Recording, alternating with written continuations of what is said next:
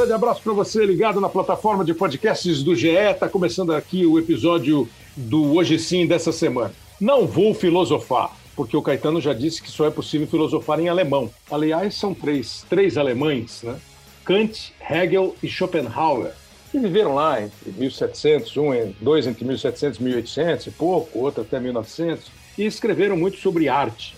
É, e depois, em 1923, o Ricciotto Canudo, um intelectual italiano, também escreveu um manifesto sobre a arte. Você já ouviu dizer que são sete as artes, né?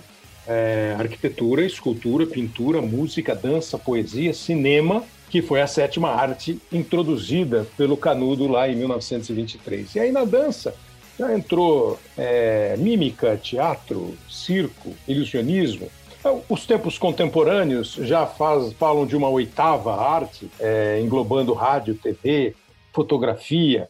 O fato é que arte, é, como cantou o grupo Titãs, a gente quer comer, a gente precisa comer, mas o que alimenta a alma é, é, é arte, como cantou o grupo Titãs.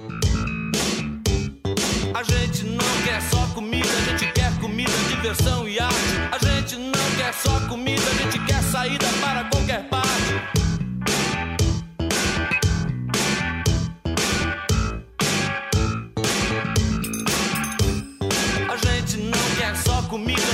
Bebida, diversão, balé. A gente não quer só comida, a gente quer a vida como a vida quer.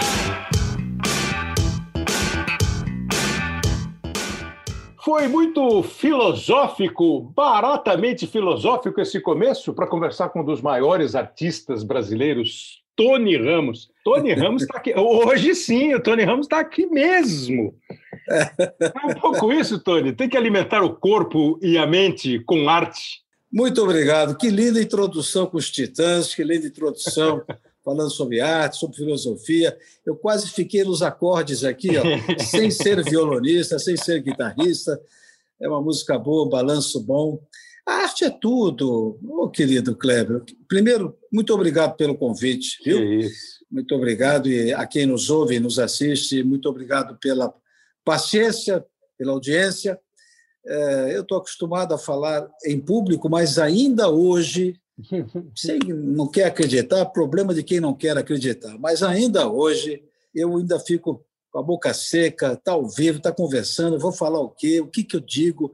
Eu não sou um grande conhecedor de tudo, mas me acho, a esta altura da vida, com a idade que tenho e com os anos de experiência profissional, acho que de alguma coisa eu entendo, né?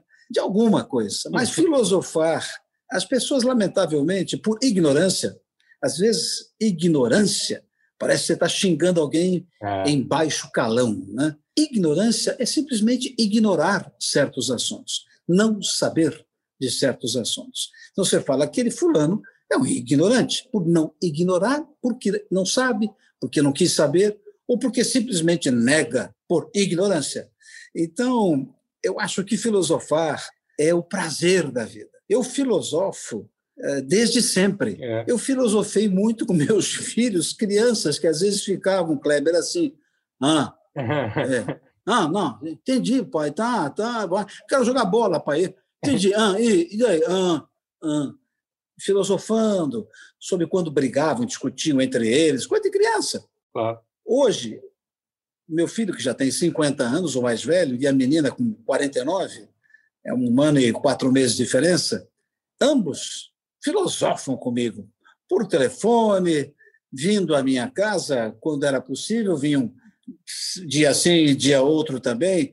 Com a quarentena, ficamos pelo menos aí uns três, quatro meses sem nos vermos. Mas é, depois, com a mudança, eles vêm, um senta na ponta da mesa, outro não sei aonde, chega de máscara, depois vai tirando a máscara aos poucos, porque ninguém teve a Covid. Então, o papo é filosofia sobre vida sobre esses tempos terríveis né, de um vírus tão agressivo. E aí entra a arte. O que você viu, o que você não viu, o que você está lendo?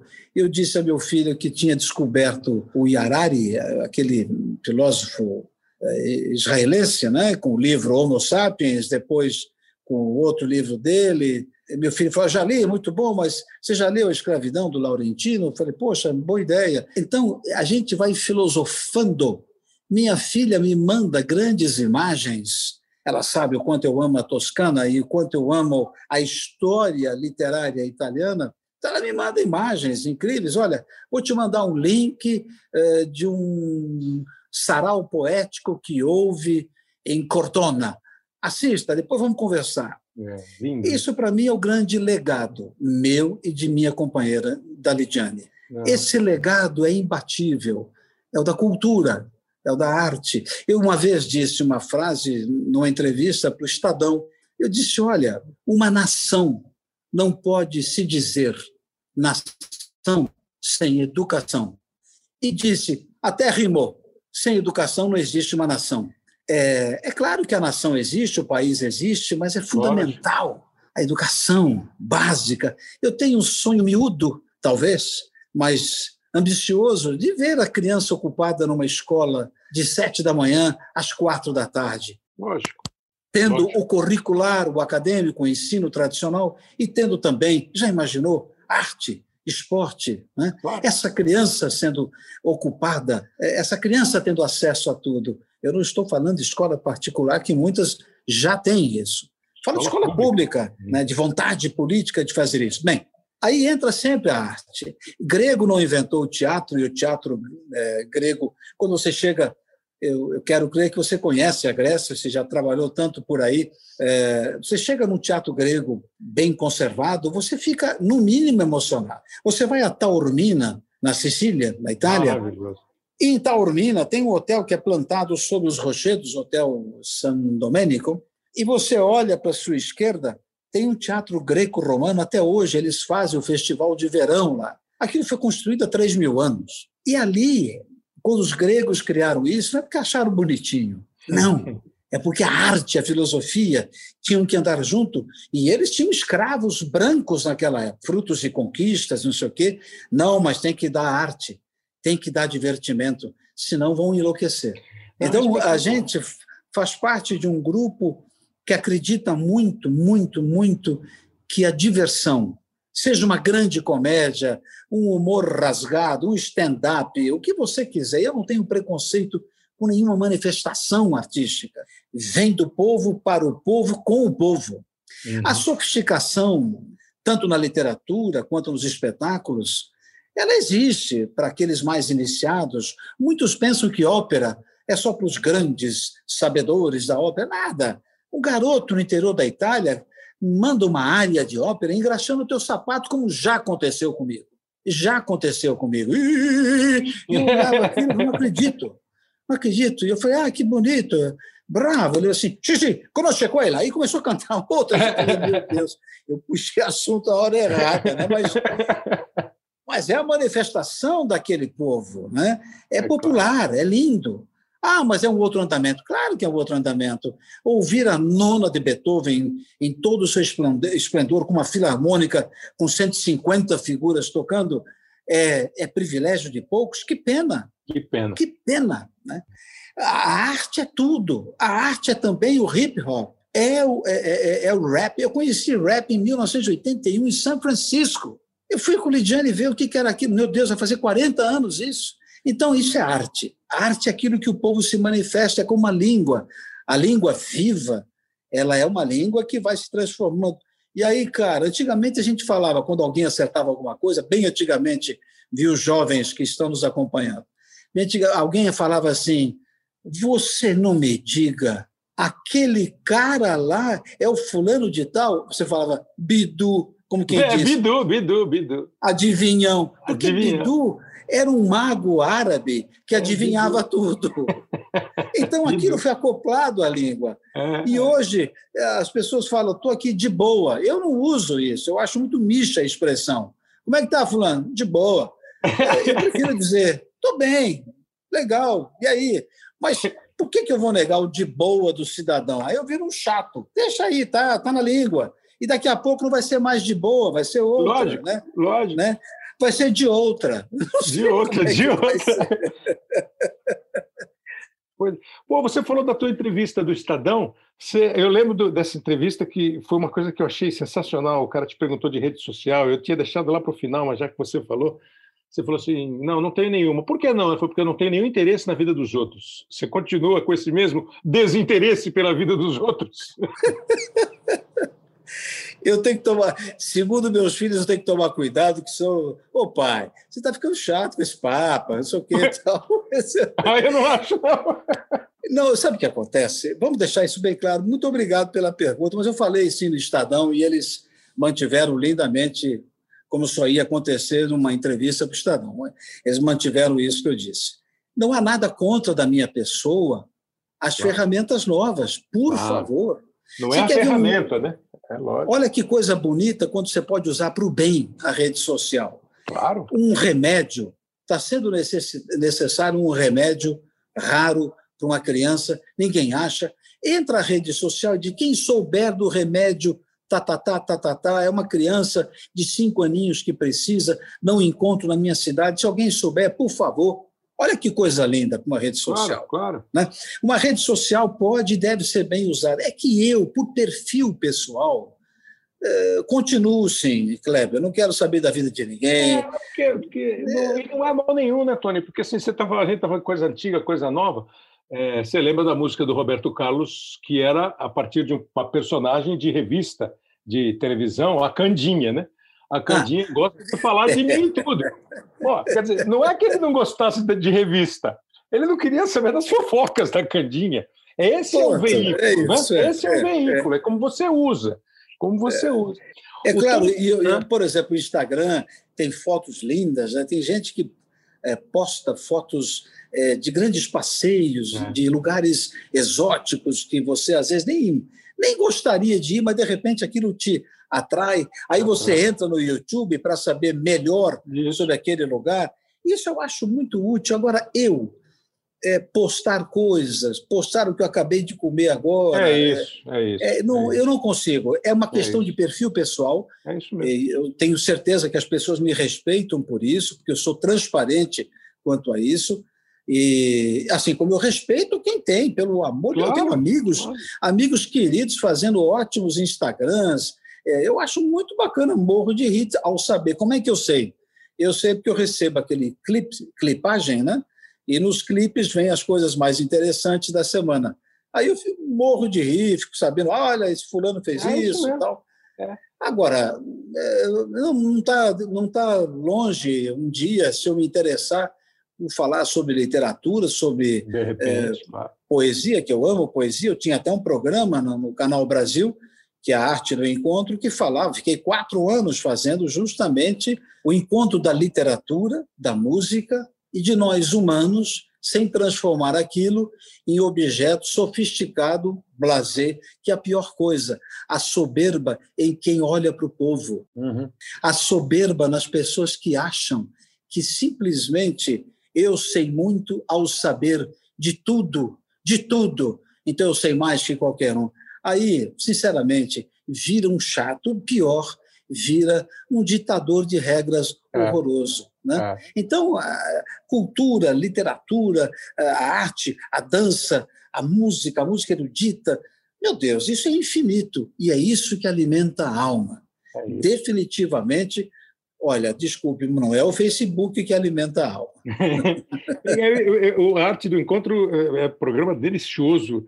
Às vezes, aí começou a ser quarta-feira à noite, aí tinha que caçar a reprise, quarta-feira é, à noite. É, é. é, como é que foi o seu encontro com o ator Tony Ramos? Porque achei interessante você falar assim, pô, quando eu vou dar entrevista, eu ainda fico com a boca seca, porque você é um cara que comunica é, naturalmente você comunica a partir de um texto de alguém, muitas vezes, na maioria das vezes, né, no teu trabalho, claro, mas comunica claro. como se fosse o Tony Ramos falando, ou o personagem é, fala com poder de convencimento dos grandes atores. Como é que você se encontrou com um ator? Eu, eu fico, é, eu fico muito assim buscando palavras para poder explicar onde é que eu me encontrei como ator. Obviamente, não era quando eu desejava ser ator, que era muito criança. Muito criança, eu ia para o cinema. A minha geração é a geração formada pelo cinema, principalmente o cinema americano, e, e numa outra escala, a partir dos anos 60, pelo cinema europeu. Então, é, a gente é muito formado nisso. E já nos anos 60, com essa formação precoce, eu já começava ao vivo na TV Tupi de São Paulo, aí no bairro de Sumaré, em São Paulo. Então, tudo muito cedo, tudo muito cedo. Porém, quando eu ia para as matinês de domingo no cinema, nada me atraía mais do que assistir o Oscarito. É, mano. Então, o Oscarito, para mim, claro, junto com o Grande Otelo, junto com grandes outros comediantes e atores da época, mas o Oscarito, particularmente, eu achava alguém a ser compreendido, alguém para mim tão tenra idade. Quem é esse homem? Ah, eu gostaria de conhecer esse homem. E ficava analisando e ia assistir de novo a sessão. E no, na semana seguinte, se estava ainda o filme dele, minha mãe dizia: mas você vai gastar dois cruzeiros de novo, que era dois cruzeiros. Você vai gastar dois cruzeiros. Já viu o filme? Ah, mãe, deixa eu ir, vai, deixa eu ir, deixa eu ir, deixa eu ir, deixa eu ir. Eu devia encher tanta paciência que ela me dá dois cruzeiros e eu ia para o cinema, lá na Vila Maria, no bairro aí de São Paulo. E, e eu ficava olhando, medindo, entendendo, compreendendo. E me lembro que minha saudosa avó, mãe de minha mãe, que morava conosco, minha, minha saudosa, saudosíssima avó, minha companheira, ela dizia: Meu filho, você precisa estudar, mas estou estudando. O que você quer da vida? Eu quero ser um Oscarito na vida, vovó. Olha. Isso é muito criança para falar isso. Não é? Eu poderia ter parado de falar com 12, mas com 12 eu continuava. Com 13 eu continuava. Com 14 eu entrei na Tupi. 14. Então nunca parei de sonhar com isso. Mas ainda não sabia o que era ser ator, a responsabilidade de ser um ator a responsabilidade social que você tem com quem te assiste, a responsabilidade ética que você tem como obrigação com aquele que te assiste. Aí eu comecei a perceber minha profissão trabalhando com grandes nomes. Olhava de um lado, era Lima Duarte, do outro, Dona Laura Cardoso, do outro, eu encontrava uh, Cacilda Becker, lá na TV Tupi, e do outro você tinha uma Vida Alves, Juca de Oliveira, uh, Araciba uhum. Labanian, e você vai. Quando você vê, você está cercado por um por uma equipe, por uma universidade ambulante. E a partir dali, ouvindo também, eu sempre soube ouvir muito. E todos eles unânimes em dizer: leitura, leitura, leitura, leitura. Parecia professor eh, do colégio, que eu continuei a frequentar até entrar para a faculdade. Eu trabalhava, estudava sempre à noite, e, e eu comecei a ler compulsivamente. Compulsivamente. No ônibus, eu pegava dois ônibus para ir trabalhar na Tupi. Eu ia lá no último banco e ficava com um, e, e não era mochila dessas modernas, era um saco de é, feito à lona com um cadarço assim, que era cruzado, fazia vum, fechava e punha aqui. E eu punha a alça dele aqui, imagina, nem se sonhava com celular, com essas coisas. E eu ficava com aquele livro ali. Às vezes, dependendo dos dois ônibus, eu tinha chegado mais da metade do primeiro livro. E eu chegava na Tupi, eh, eu continuava a ler e pegava os textos. Ali eu comecei a entender o que era a profissão do ator. E quando eu fiz a primeira peça de teatro profissional com Plínio Marcos, Valderez de Barros, Quando as Máquinas Param, é uma peça moderna ainda hoje. Aí eu disse, meu Deus, que é isso? Esta é a minha profissão. Vendo aquele público de terça a domingo me recebendo e fazendo bravo, eu dizia, meu Deus. Aí eu chorava todas as noites, até me domar. Até me domar. Porque você tem que domar também, tecnicamente. Porque senão você vai até chorar fora de hora. E ali eu percebo quem é o ator. Ali eu vejo, é isso que eu quero. E ali eu percebo, como eu casei muito cedo, e muito cedo também tive filhos, eu comecei a entender que ali estava o meu ganha-pão, o sustento dessa família, mas mais do que o ganha-pão, o compromisso com quem me assistia. E aí não parei, Kleber. Aí estou até ah, hoje. Ainda bem. A gente falou de arte. Futebol é arte, Tony? Porque o, futebol, o, Tony, o, Tony, o Tony fala de futebol, gosta de futebol é, vai contar o, o, primeiro o encontro dele com futebol. Ele, eu já ouvi ele falar, é no Campeonato 57 do São Paulo. Futebol é arte. Futebol é arte. Claro que é arte. Aquilo que eu disse vem do povo. É do povo. Tem suor, tem cheiro de povo, tem vida, tem alma, tem rostos alegres e tristes, tem desespero, tem esperança. Isso é arte. Claro que é arte. Por que, que é arte? a pergunta, quem agora contrapõe você é o seguinte: por que, que tem que ser arte só o Lago dos Cisnes dançado pelo claro. Nureyev? Claro. Atenção, que é deslumbrante. Eu tenho até em, em, em, cassete, eu tenho isso até hoje. De vez em quando bota no telão, que é lindo de assistir. Mas por que, que isso só é arte? Não, para mim, né? Eu falo por mim. Arte é tudo. Você entrar no estádio, quando o Maracanã tinha os elevadores que levavam até as últimas cadeiras das numeradas, uhum. era um elevador e lá ficavam também as cabines da televisão. Isso. Você estacionava no portão 18, pegava o elevador, Flamengo e Fluminense, eu fui lá ver Flamengo e São Paulo e meu São Paulo tomou de 2 a 0. E eu me lembro a primeira vez que eu subi com meu filho ainda pequeno naquele elevador, quando abri a porta do elevador, é. fazia Você viu o Maracanã, né? Nossa Senhora! É. Isso aqui é uma arena grega. É, é um teatro romano. Né? Então, é, isso é. Claro que o que não é arte são os meandros do futebol, claro, o disse-me-disse do futebol, a fofocagem, o dirigente. Como o produtor a... de cinema, né? como o produtor do balé, como o negócio que entra nas é, coisas. É, é, a virada de mesa, porque aquele ganhou, o outro claro. vai ganhar. Isso aí não é, não é arte, isso aí são os meandros que não me interessam. O que me interessa é ver aquele time sair do túnel Assim como me interessa muito o final de uma maratona, Kleber, há é. uma coisa que eu ainda quero assistir, uma maratona que termine no estádio. Deus permita que eu tenha idade e saúde para isso e ver o final da maratona quando ele é. entra no estádio em 2 e 14, 2 e 4, 2 e 8, não sei qual é a última minutagem da última maratona, mas quando ele entra, eu tenho paixão por atletismo, eu tenho paixão pelas pelos fundistas, né? a corrida de 10 mil, a corrida de 5 mil. Eu me lembro de Sebastian Coe, o grande corredor uh, uh, inglês, assim como eu me lembro do nosso querido, dos 800 metros, não? Joaquim Cruz. Joaquim Cruz, nosso Pô, querido vitória Joaquim maravilhosa, Cruz. vitória maravilhosa. Vitória inesquecível, né? E os grandes maratonistas, né?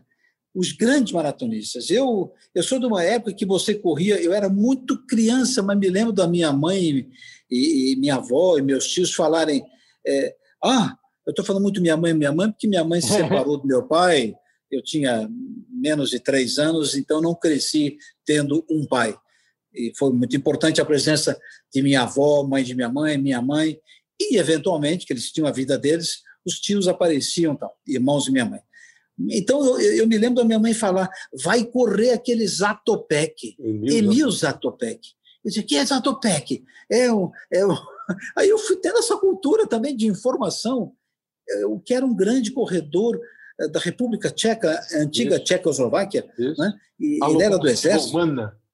A locomotiva, a locomotiva humana era o apelido. A locomotiva humana, é. E, e aí eu, ele veio correr a São Silvestre. São Silvestre, ganhou São Silvestre. Encontrar na rua o Jatobé que vai correr. Eu falei, não acredito.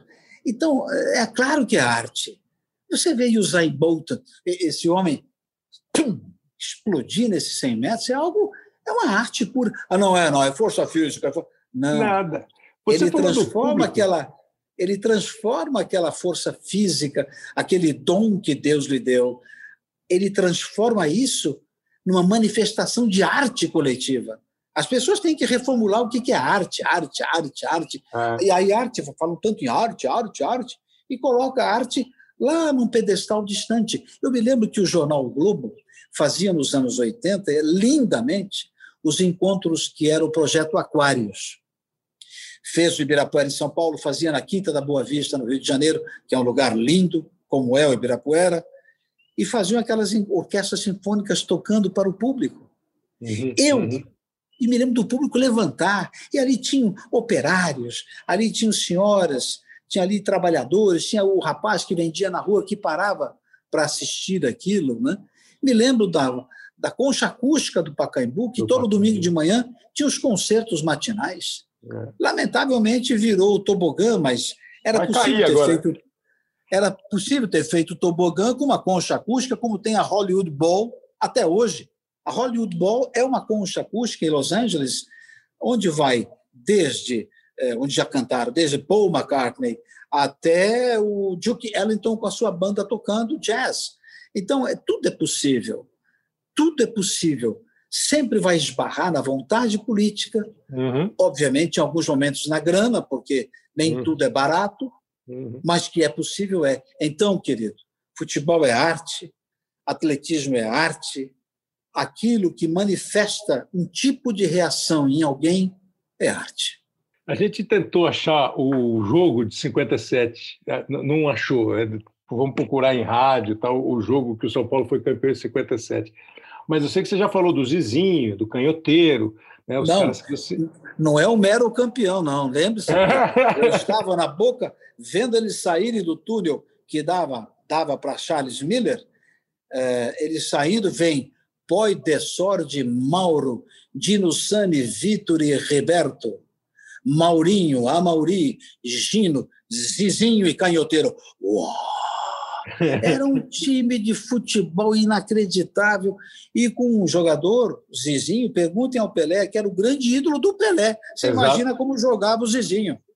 Nós, o, né? O Zizinho chegou a São Paulo já veterano, e a gente foi achar um gol de 50 da Copa, só para você lembrar do Zizinho. Copa de 50. Vambora. Boa combinação médicos. Camilo na frente para o Zizinho. Aproxima-se do gol. Prepara o tiro e atira. Gol!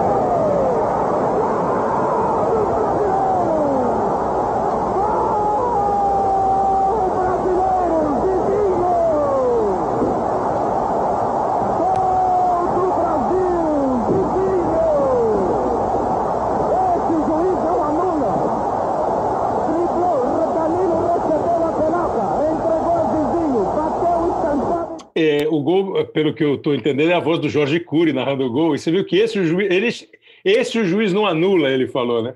Exatamente, porque é... já deve ter anulado o outro. Não, outro olha a história desse gol. Olha a história desse gol. O Eduardo Galeano, um escritor uruguaio, escritor uruguaio, maravilhoso, que escreveu muito sobre futebol. Ele falou assim: foi no Mundial de 50, na partida contra a Iugoslávia, Zizinho fez um gol bis este senhor da graça do futebol tinha feito um gol legítimo que o juiz anulou injustamente. Então, ele repetiu igualzinho, passo a passo. Zizinho entrou na área pelo mesmo lugar, esquivou-se do mesmo beck yugoslavo, com a mesma delicadeza, escapando pela esquerda como tinha feito antes, e cravou a bola exatamente no mesmo ângulo. Depois, chutou-a com fúria várias vezes contra a rede. O árbitro compreendeu que Zizinho era capaz de repetir aquele gol dez vezes mais e não teve outro remédio senão aceitá-lo. O gol Que bis. coisa linda, que relato lindo. Olha, essa juventude maravilhosa que nos ouve agora, é, eu recomendo. Vão ali numa livraria, ou quem não pode, vai na biblioteca municipal e resgate um livro de Eduardo Galeano. É. Grande escritor, grande uhum. escritor. O Zizinho foi jogar no São Paulo já em próximo da aposentadoria. Isso. Mas ele tinha um fôlego. Ele se cuidava tanto. Ele era um homem que eu não via o Zizinho baixar a cabeça, rapaz. Ele, ele parece que ele sabia onde a bola ia chegar. Ele cumprimenta, ele tratava tão bem aquela bola que a bola o amava. e depois eu só vi outro jogador tratar tão bem a bola assim como o grande armador que foi o Zizinho, o Gerson. O Gerson. O Gerson não olhava para o chão aquilo me, entre aspas, me incomodava. Dizia, mas ele não está olhando para a bola. Aí alguém me dizia, a diferença do craque é, é essa. essa. E ele tem uma história muito similar né, com o Zizinho. O Zizinho chega no São Paulo, ganha esse campeonato, o São Paulo sempre apostou em experiência, e o São Paulo começa a construir o Morumbi e fica sem ganhar campeonato depois Isso. desse. E vai Isso. ganhar em 1970 com o Gerson. Com o Gerson, exatamente. Chega, né, exatamente. Que já chega veterano, já era Isso. o Gerson é, que foi o Gerson chegou antes da Copa do Mundo, e aí o São Paulo é campeão em 1970, é bicampeão em 71, e monta isso. de novo, né? Gerson, Pedro Rocha, o Murici isso, começa isso, um pouco depois, é Serginho, Mirandinha, Toninho Guerreiro, enfim. Toninho Guerreiro, boa lembrança, que lindo que centroavante, é. né? que centroavante. E, e o, o, o, livro Futebol ao Sol e à Sombra é um deles, do, do Galeano, que ele escreve só sobre futebol escreve sobre. Pô, ele tem frases lindas. Maradona, né? Diz que o Maradona é o mais humano dos deuses. Né? Agora, Lindo isso, né? né? Foi resgatado lindo, agora quando lindo, o Maradona morreu. Você falou de artistas, né? Os caras com quem você é, teve os primeiros contatos, né, que você olhava uma universidade é, é. viva ali de, de dramaturgia. E quais são os artistas do futebol que encantam o Tony Ramos? Diz a partir do Zezinho. Quais são os que você falou do Zezinho, Olha, você falou do Gerson? Bom, eu vou falar aleatoriamente, sem me preocupar claro. com a cronologia deles, tá? Mas ainda desse São Paulo, eu sempre gostei muito do Dino Sani, que depois uhum. foi para o Milan da Itália. Isso. Dino Sani foi campeão em 58 com a seleção brasileira, ah, é. e aí ele ficou pela Europa, e o Dino Sani, para mim, é um, um gênio. São Paulo teve grandes jogadores como ponta esquerda canhoteiro, tido até hoje como um dos maiores pontas esquerdas que já existiram no futebol brasileiro. Bom, e aí eu vou, vou, vou, passando pela cabeça, vou passando. É, quando você foi ficando, você foi ficando jovem, é, adulto e já experiente e acompanhando o futebol. Como é que eles futebol, vieram? Claro, claro, claro. Eu sou daqueles que vê olaria e portuguesa. Eu adoro futebol. Adoro futebol. Eu pego o Sport TV, por exemplo. É, às vezes minha mulher diz, mas é teu time que está jogando? Eu falei, não, não é. Mas eu estou louco para ver isso aí. Eu caio, Cruzeiro e América, olha que jogo diferente. É. O Cruzeiro tem que ser recuperado. Pô, o jogo é bom, quero ver esse jogo aí. Ela falou, ah, esse eu não vou ver, não. Aí ela vai para o outro televisor. Né? Então, é, é, é, eu, eu, vi grandes jogadores, gente. Eu vi, vi vendo ali. Claro, eu vou lembrar sempre de artistas absolutos. Isso. Carlos Alberto Torres, né? artista Júnior, eu vou me lembrar sempre de grandes centroavantes, né? Serginho Chulapa, eh, Mirandia, que quebrou a perna de uma forma Foi. desesperadora. Eu vou me Claro que vou, acabo na. Olha, não estou com 10 anos de idade, né? Daqui a pouco termina a nossa entrevista e eu vou dizer: caramba, esqueci do fulano. Esqueci do Mas, Ronaldo. Né? Na Evo tem Zico, tem Reinaldo é. do Atlético Mineiro fantástico, né? Aí você tem os mais modernos, tem Ronaldo, fenômeno, o Ronaldinho, um absurdo jogando bola. Ronaldinho, um absurdo. Que alegria ver o Ronaldinho, absurdamente é, criativo, né?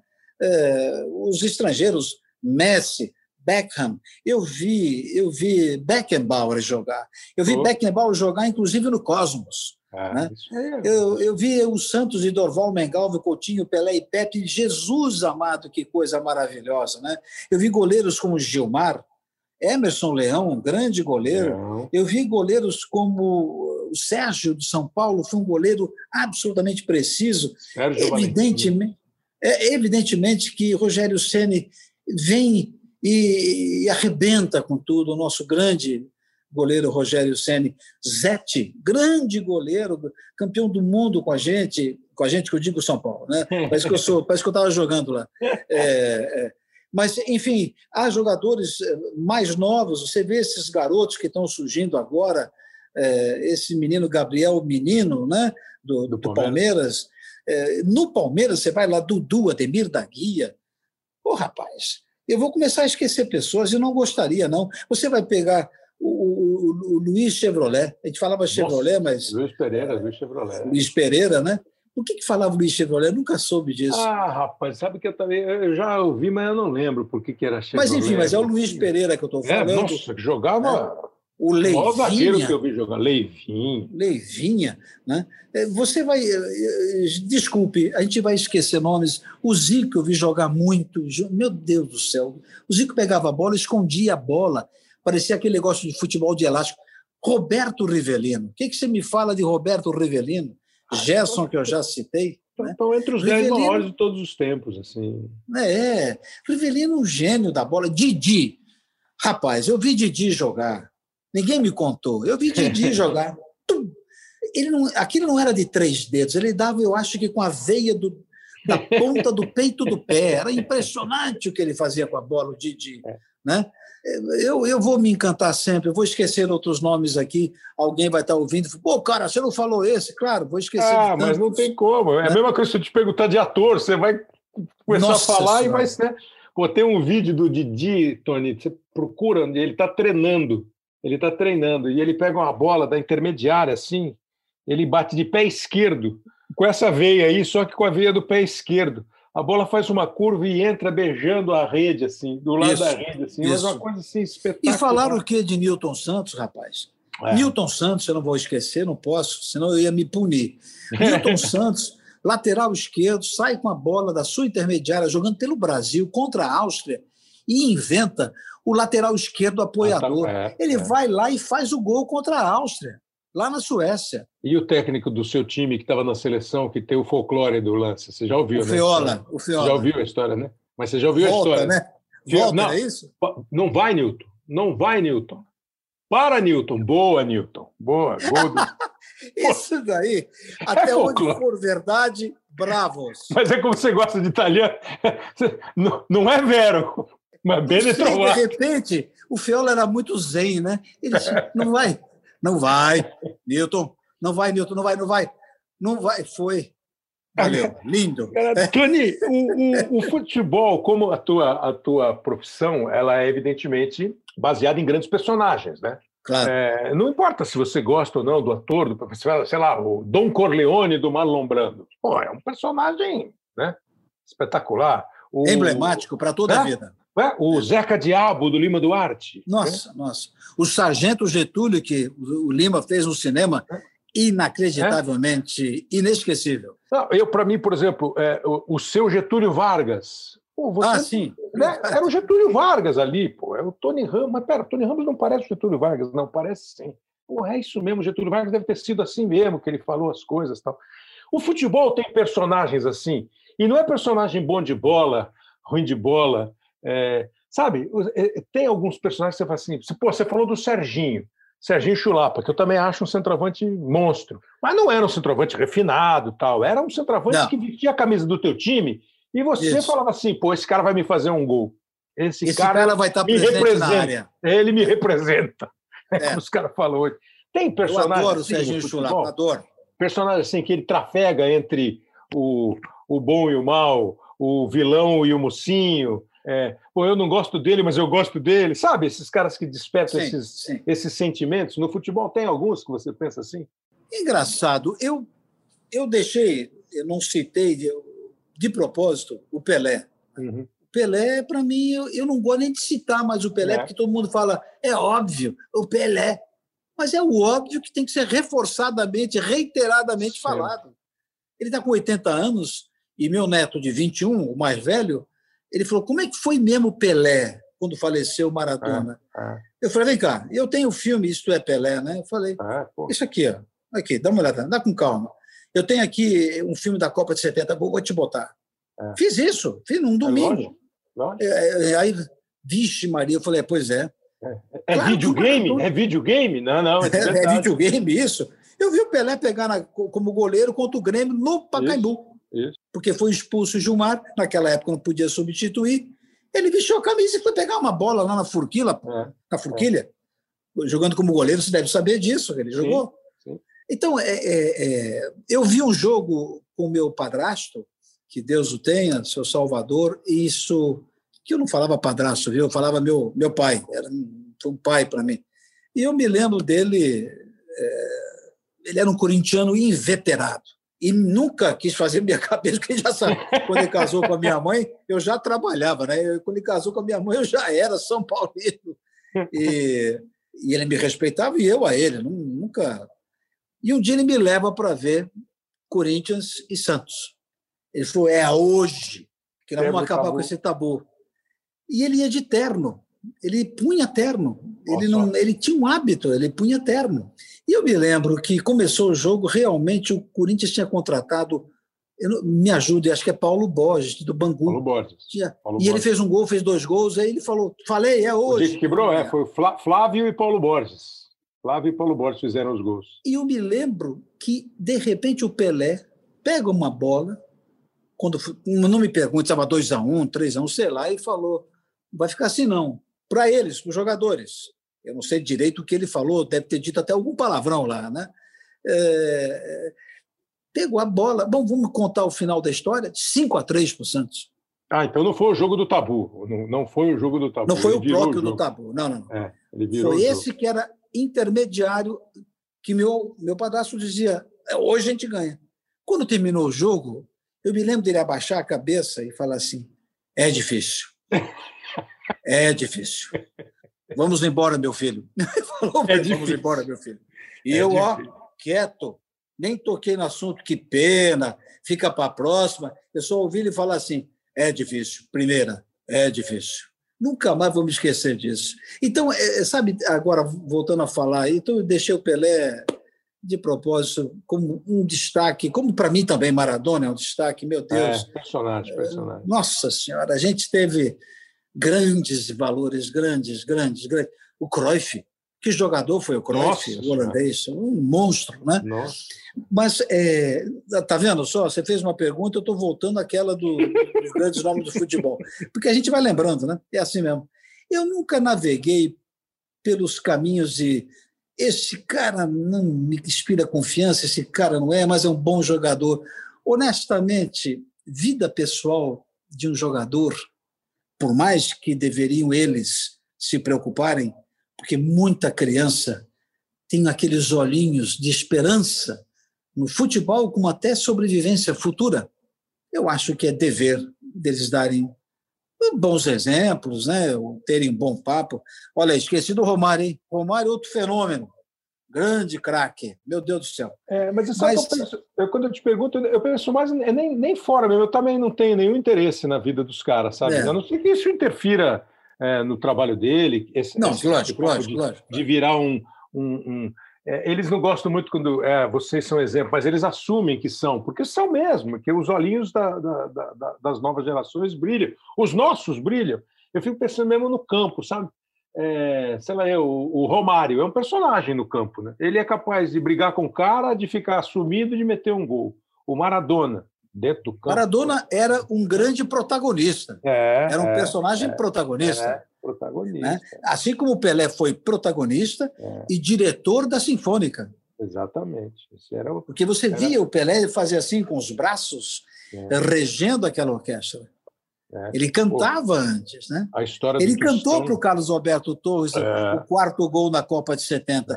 Ele recebeu, todo mundo achando que ele ia dar um, um tapa na bola e ele conseguiria porque o goleiro estava ligeiramente adiantado para o lado direito, e ele cumprimenta com a cabeça Carlos Alberto e manda ele voar.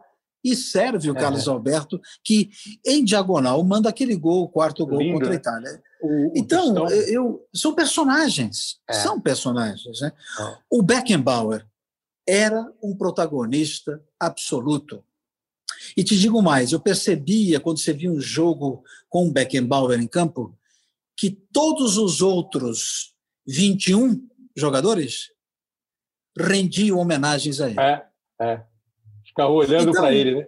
É. Ficavam esperando que reação vai ter esse homem. Né?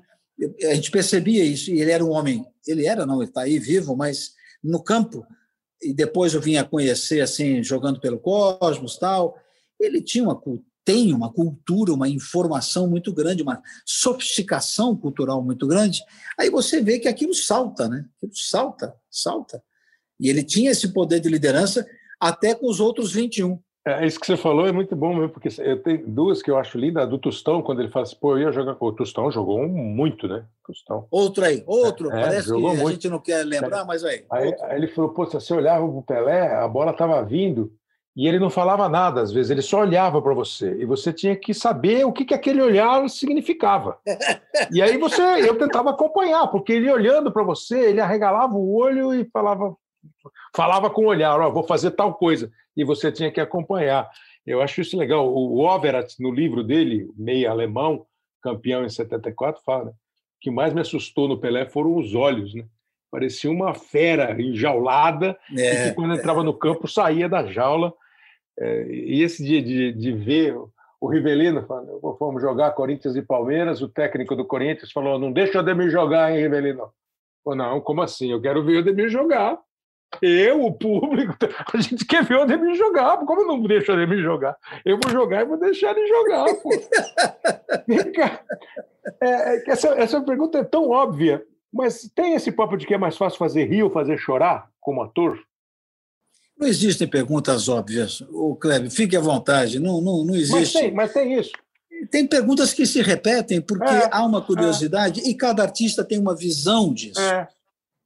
O que é chorar? Né? É, eu tenho uma visão de chorar muito particular. já fui até citado por isso, é, mas vou repetir aqui. Chorar para mim não é só verter lágrimas.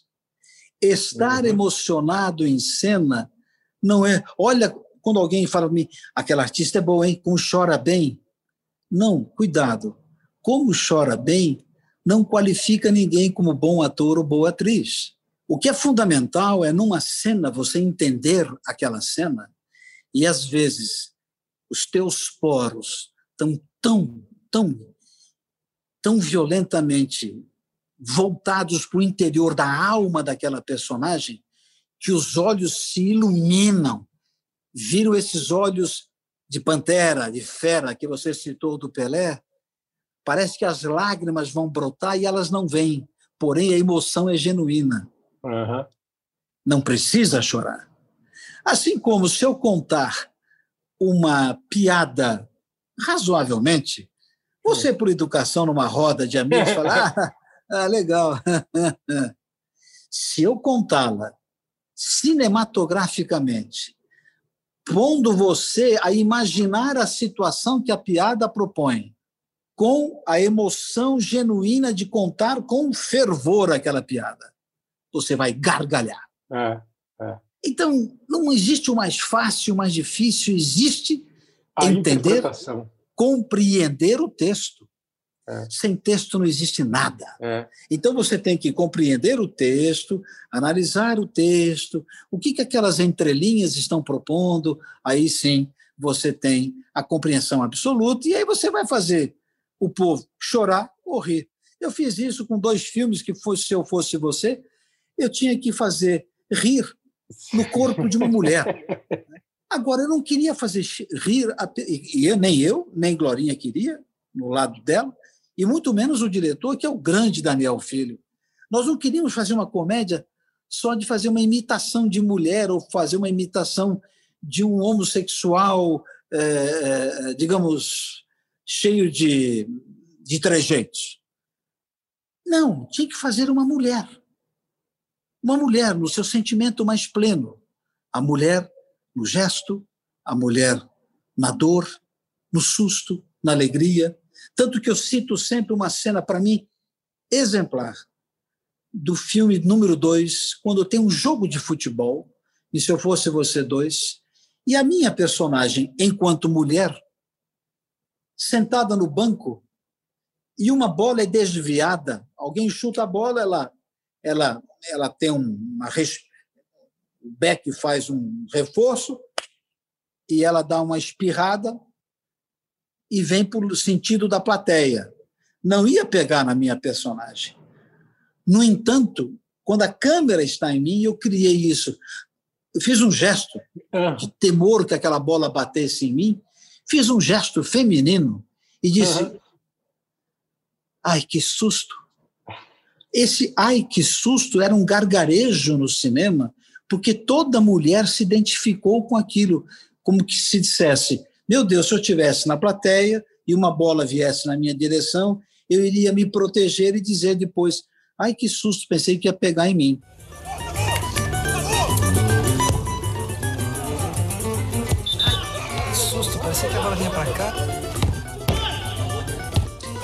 Ali, para compor aquela personagem, tanto Glorinha quanto eu, ensaiamos três semanas. Eu olhava ela andar, ela olhava a mim andar, eu botava salto alto para ver como é que mulher tinha que andar rápido, parar.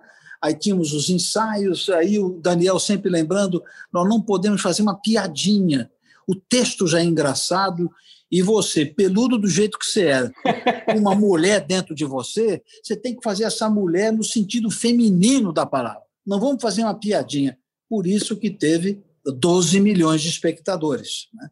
É, é, porque o público foi junto com esses dois filmes. O público mergulhou conosco.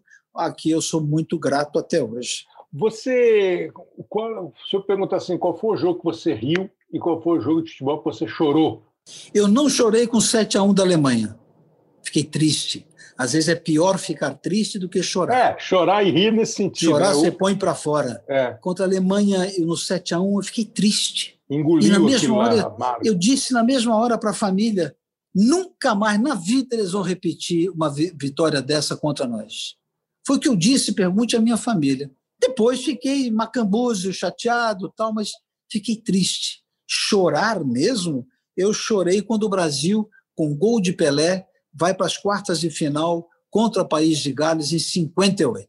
Aí é alegria, o choro da alegria. Quando ele cumprimentou a bola, mata no peito, de costas para o zagueiro, chama o zagueiro, dá um chapéu nele, bate e de sem pulo ele mete no canto direito do goleiro do País de Gales e classifica o Brasil no nosso primeiro título mundial.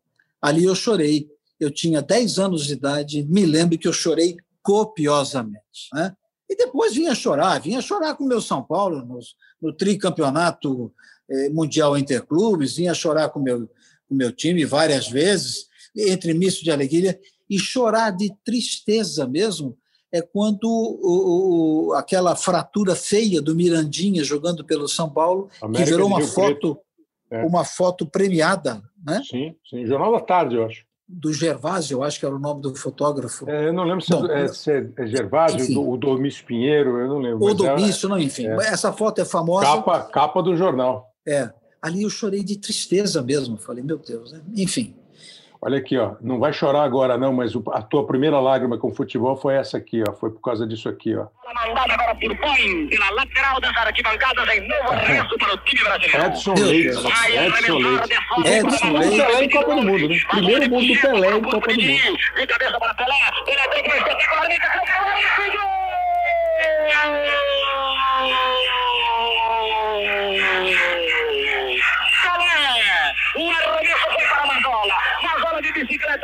Edson Leite e grande, foi o grande revolucionador é, da televisão em São Paulo e no Brasil como extensão.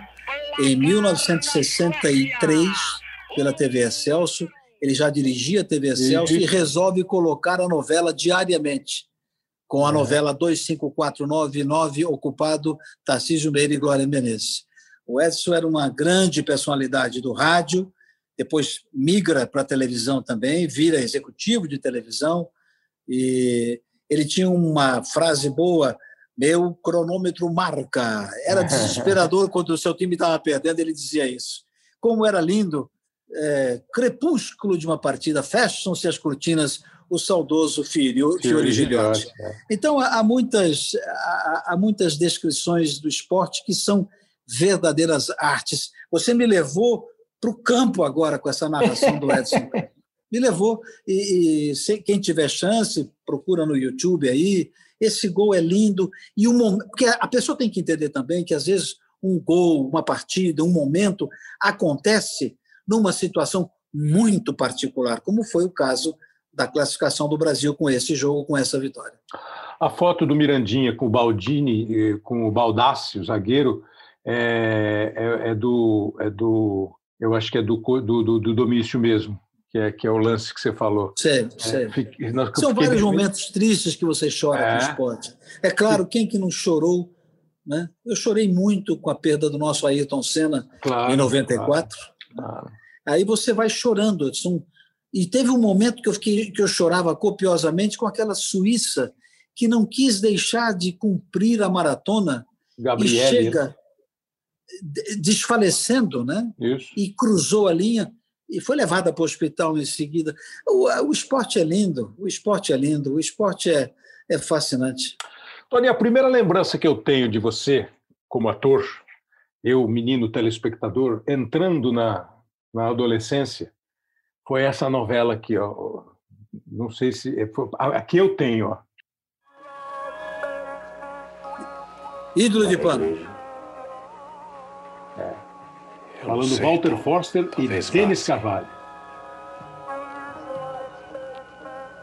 Você concorda em ir à recepção?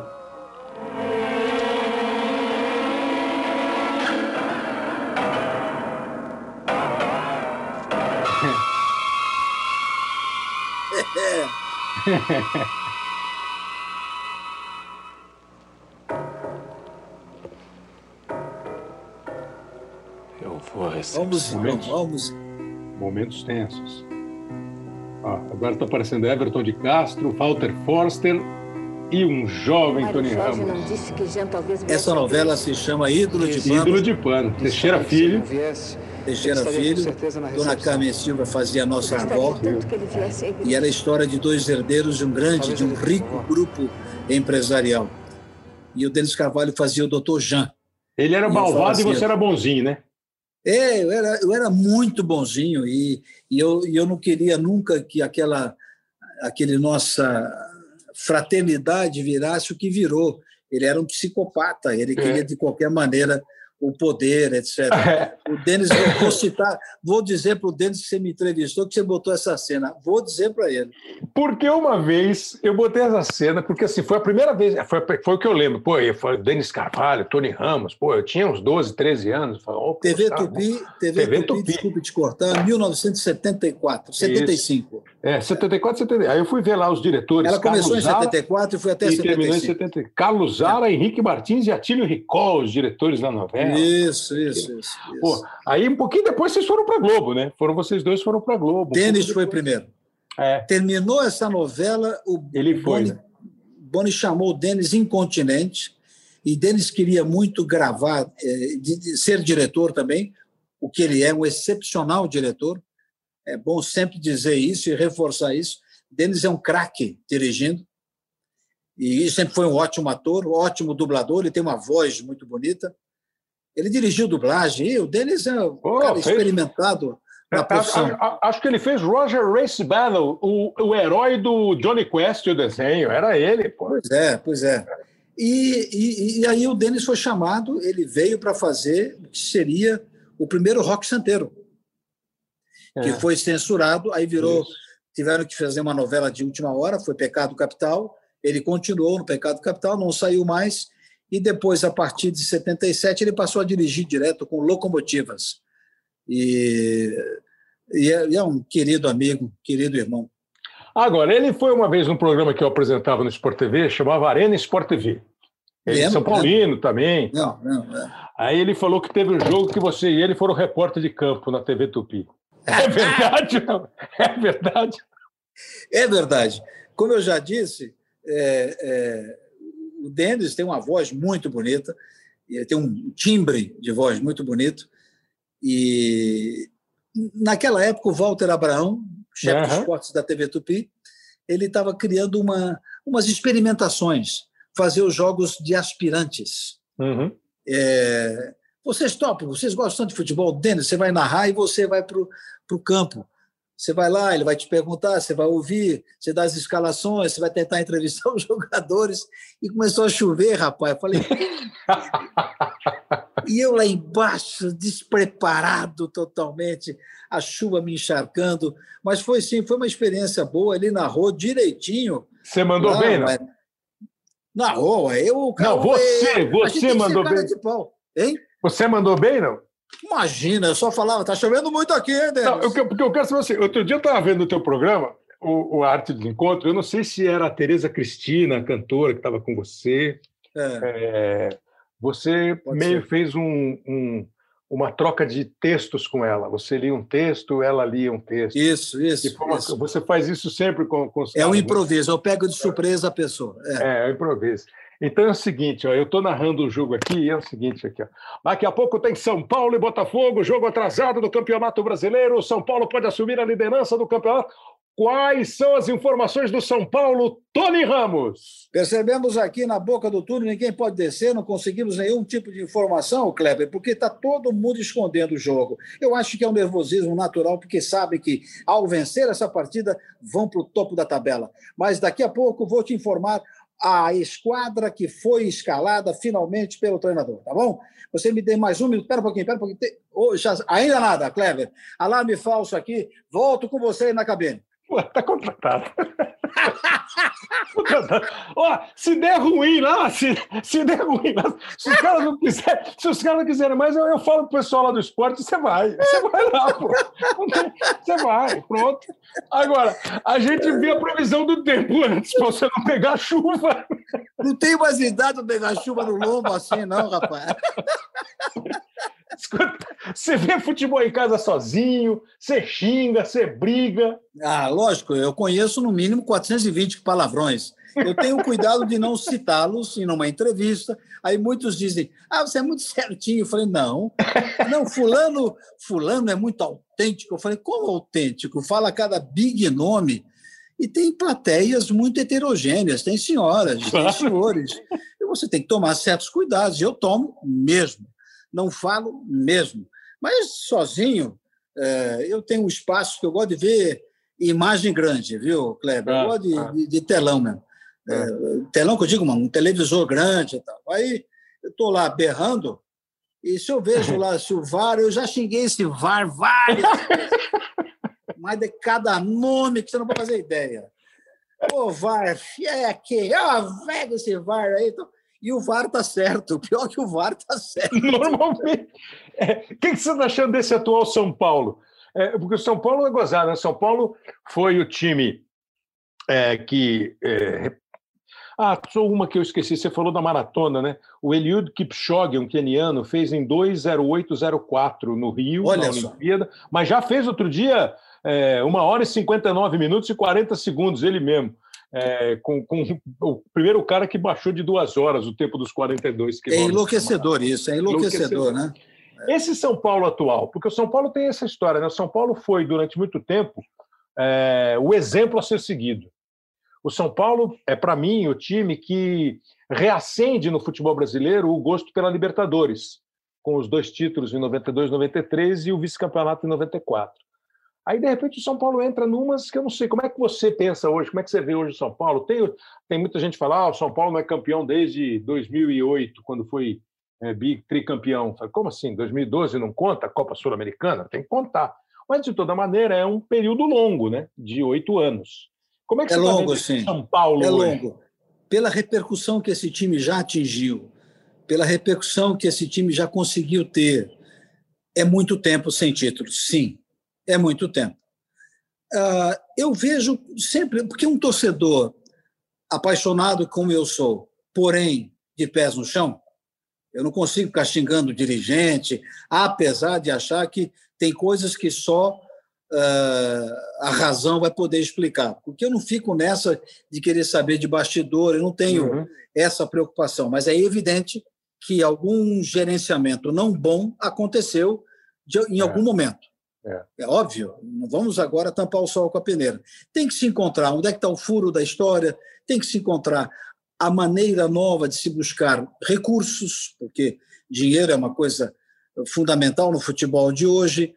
Mas neste ano de 2020 eu fiquei muito preocupado, mas mais preocupado eu fiquei em 2019, que a gente quase cai, porque percebia ali que de fora para dentro estavam levando o problema a uma, a uma altura que o, o jogador, que é um ser humano como eu sou e você é, e todos nós somos, graças a Deus, o jogador foi ficando tenso, foi ficando. Ele chutava na canela, chutava de lado tal. Então, eu, eu, eu acho que o segredo de um bom time, de, um, de uma boa estrutura, sempre começa na cozinha. Eu chamo de cozinha é administração, como distribuir os alimentos, como fazer uma boa feijoada, como fazer o suco, o café da manhã, vai distribuindo tudo, não pode faltar nada lá na dispensa. Se deixar para comprar na hora, Vai aí você vai caro. perder o almoço. Então, é, essa brincadeira que eu faço é começa na cozinha. Uma administração tem que ter, evidentemente, uma previsão muito grande. Acho que o São Paulo, apesar da grana, apesar disso, um bom plano poderia convencer bons grupos financeiros a remodelar o Morumbi, por exemplo. Ah. Havia o plano, eu vi até uma vez uma claquete, uma claquete, uma maquete, claquete é a mania de quem faz teatro, televisão e cinema. Uma maquete onde se mostrava eh, o que poderia ser o estádio, É. com um hotel ao lado. Eh, nem, nem sei se o hotel seria fundamental, você pode criar um grande shopping ou um mini shopping, porque o estádio do Sporting de Lisboa, que eu conheço bem, eu ia jantar depois do meu espetáculo em- que eu fiz, eu fiquei um tempo em Portugal trabalhando com o Dan Stubach, Uhum. corintiano, hein? E eu fiquei lá um tempo fazendo é, é, espetáculo teatral, nós dois, E todas as noites eu ia jantar num restaurante, quase todas as noites, que ficava dentro do complexo do Sporting, que é, eles transformaram... Um centro de convivência, né? Eles transformaram aquilo num shopping com boliche, com restaurantes, com não sei o quê. Ah, sim, lotado, todos os dias. E o estacionamento, lotado. Então, eles souberam aproveitar aquilo e fizeram um estádio que é uma teteia. É uma delícia é. ver jogo no campo do Sporting. É, então, o São Paulo, eu acho, teria que pensar muito seriamente sobre isso, pensar seriamente numa parceria a longo prazo que tornasse esse sonho possível e um novo clube que geraria dinheiro, geraria condições para sustentar grandes plantéis, porque é difícil você é manter. Bom, Mas esse time esse atual time te agrada, não? Gente, eu gosto, eu gosto. Eu gosto. Eu fiquei muito assustado quando falava Fernando Diniz, tira Fernando Diniz. Eu fiquei, poxa, mas nem esquentou o banco, deixa esquentar um pouco o banco, né? Deixa um pouquinho, gente. Espera, espera, espera. E está dando certo essa espera. Espero não estar também errando meu, meu, meu, meu, meu, não é nem meu juízo, mas enfim, a minha observação ela vai sempre que nós temos um ótimo goleiro. Esse menino Reinaldo é muito bom jogador. Tem jovens da base lançados agora. Esse Pablo é ótimo. Tem uma turminha muito boa.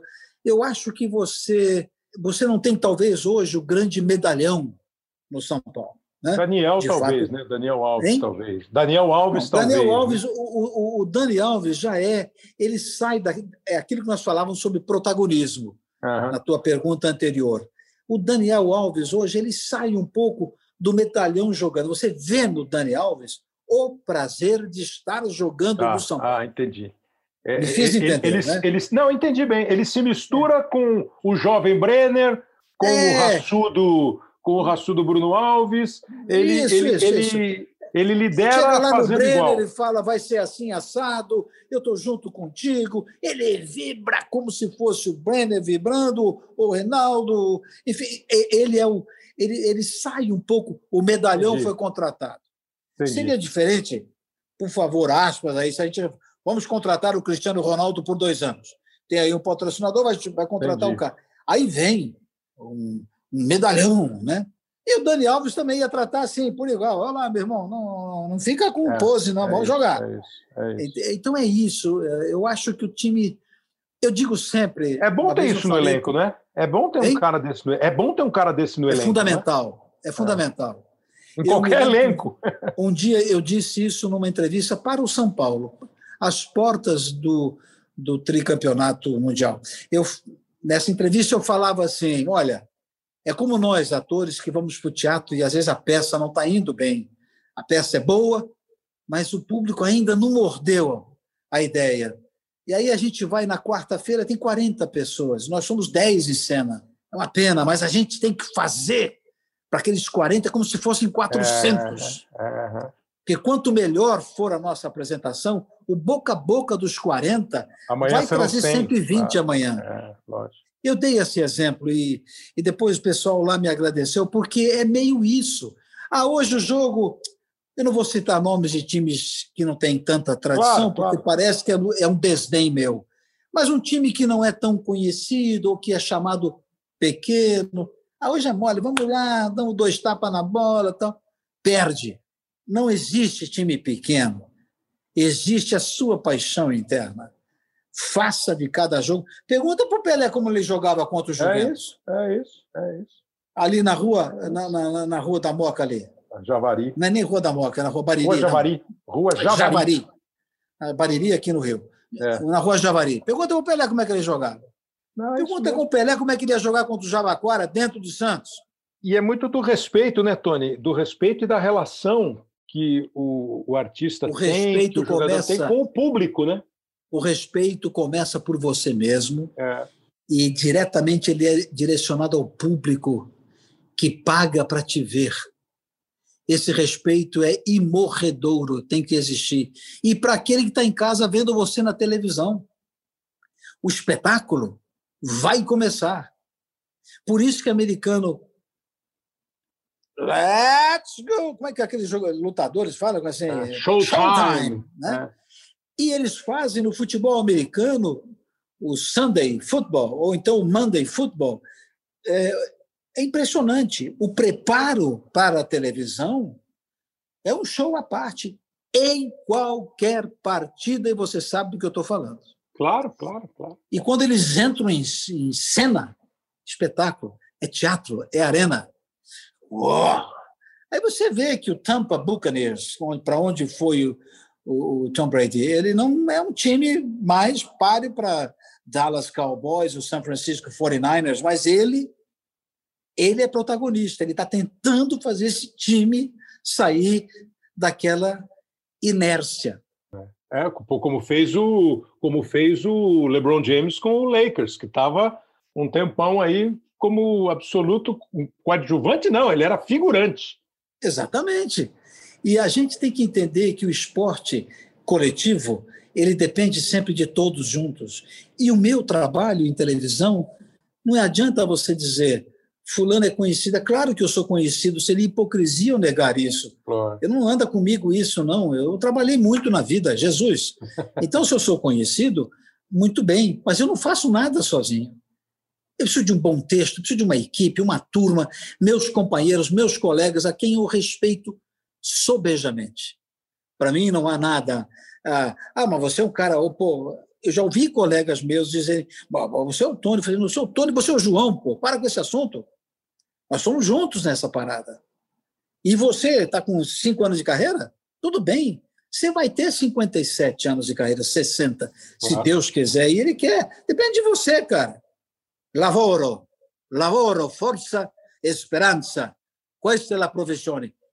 Ogni professione, qualquer uma, você tem que ter isso. Trabalho, trabalho, trabalho. Tony, você falou agora um pouco de emoção, é, de, de, você estava contando como o, o, chorar, o rir, né, o que, que é, é, você entender um texto e saber passar o texto. A gente tinha um, um diretor, é, Luiz Fernando Lima, que de vez em quando ele dava bronca, ele, uma vez ele falou assim, pô, sabe o que, que me, me dá bronca? É quando vocês entram lá para fazer o jogo e falam assim, bom, nós vamos mostrar as emoções do jogo tal. Como, é, como assim você vai mostrar as emoções do jogo tal?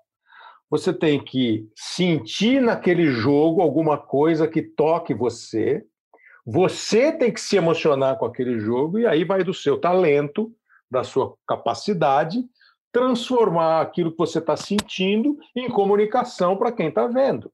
E aí você vai, por extensão, emocionar o cara, se você tiver essa capacidade. Né? Eu, eu falei, a gente, de vez em quando a gente brigava, discutia, discordava, tal, mas assim, eu, ach, eu nunca esqueci esse papo que eu tive com ele. Eu acho que é isso mesmo, né? É, você é interessante um essa observação dele, interessante. Mas você vê que está batendo com aquilo que eu estou é, te falando. Do texto, é. Né? É, o, quem vai fornecer o texto para você na próxima, na próxima partida são os jogadores. Né? É. Então, esse enredo não está pré-escrito. Isso. Né? A partir desse momento, você vai ver uma bola que espirrou na intermediária por um erro de um, de um defensor, e aquele atacante vai, vai, vai. Você vai ficar desesperadamente é. louco para narrar é. esse gol. É. é. E se o gol acontecer, você vai dizer, fruto de um equívoco, exato, exato. de um erro, de uma bola disputada, acontece pelo gol. Este jogo promete. É Pronto. Você já. Ai, você já me tira da cadeira e fala, fica quieto, Kleber. É meu time que tomou o gol, cara. É isso, ou, é isso. ou eu vou dizer isso mesmo, Kleber. Vamos para cima, vamos fazer mais um. A emoção é a arte do negócio. E a emoção é explicada até e muito bem explicada pela matemática. A vida toda ela pode ser explicada pela matemática. Eu acho a matemática fascinante por isso. Né? A matemática é fascinante porque nem sempre você tem explicações fáceis à primeira vista para uma série de situações e a matemática ela é precisa para isso. E eu vou encerrar com uma, com uma, uma cena, um pedacinho de uma cena. Você citou já o Daniel Filho, você citou o Dan Stubach, você já falou que todo mundo fala que o Tony é o bonzinho.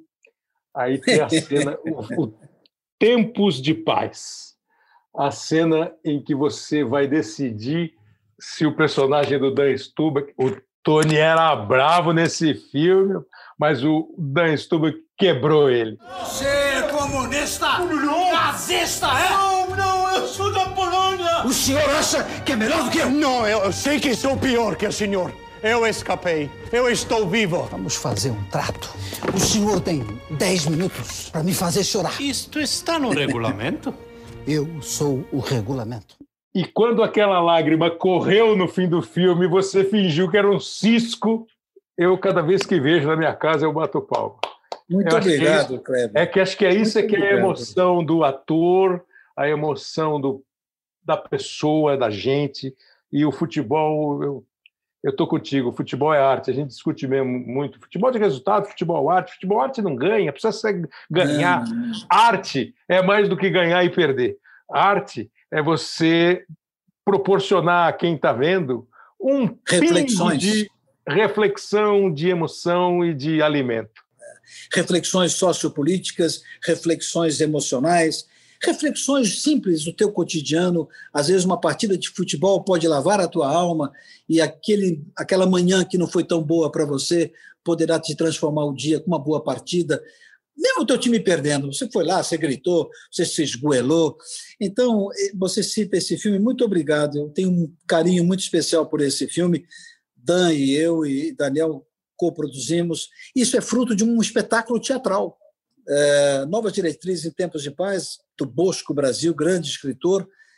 Foi feito, nós ficamos três anos e pouco em cartaz, levamos para Portugal, fizemos espetáculos no Teatro Municipal de São Paulo, para você ter uma ideia. Essa peça é um congraçamento, é uma peça que é um tributo à arte.